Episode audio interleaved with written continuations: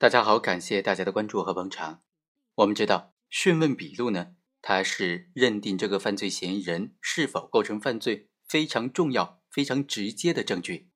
讯问笔录就是这个公安人员、侦查人员讯问犯罪嫌疑人所得到的最直接的证据。那怎么样来审查、来否定、来质疑这个讯问笔录呢？这就是非常重要了。在每一个案件当中，都涉及到。怎么样来质证这个讯问笔录的这个内容？今天呢，就和大家简单的聊一聊讯问笔录它的质证的方法、质证的小技巧。也就是在审查这个讯问笔录的时候，必须首先确定、首先审查的内容，那就是讯问笔录的真实性。如果说在同一时间、同一地点出现的两份不同的讯问笔录，那么这两份讯问笔录都应当排除。在审查讯问笔录的时候啊，必须来看有没有两名侦查人员签名。对讯问时间、讯问人员的这个审查就是特别重要了。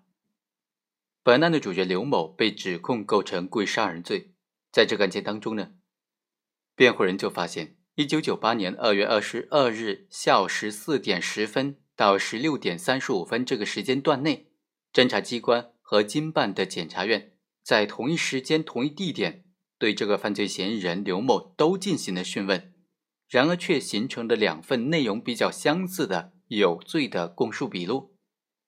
这意味着，在同一时间，侦查机关对他进行了讯问，然后呢，检察机关也对他进行了讯问。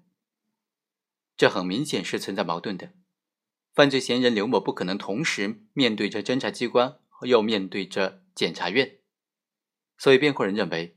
这两份讯问笔录不能够排除存在刑讯逼供的合理怀疑，这两份讯问笔录它的真实性、合法性是存疑的，所以应当排除。最终，法院支持了辩护人的观点，认为这两份有罪供述难以排除刑讯逼供的合理怀疑，而警方以及这个检察机关没有能够做出合理的解释。最终，法院认为这两份证据应当当作非法证据进行排除。好，以上就是本期的全部内容，我们下期再会。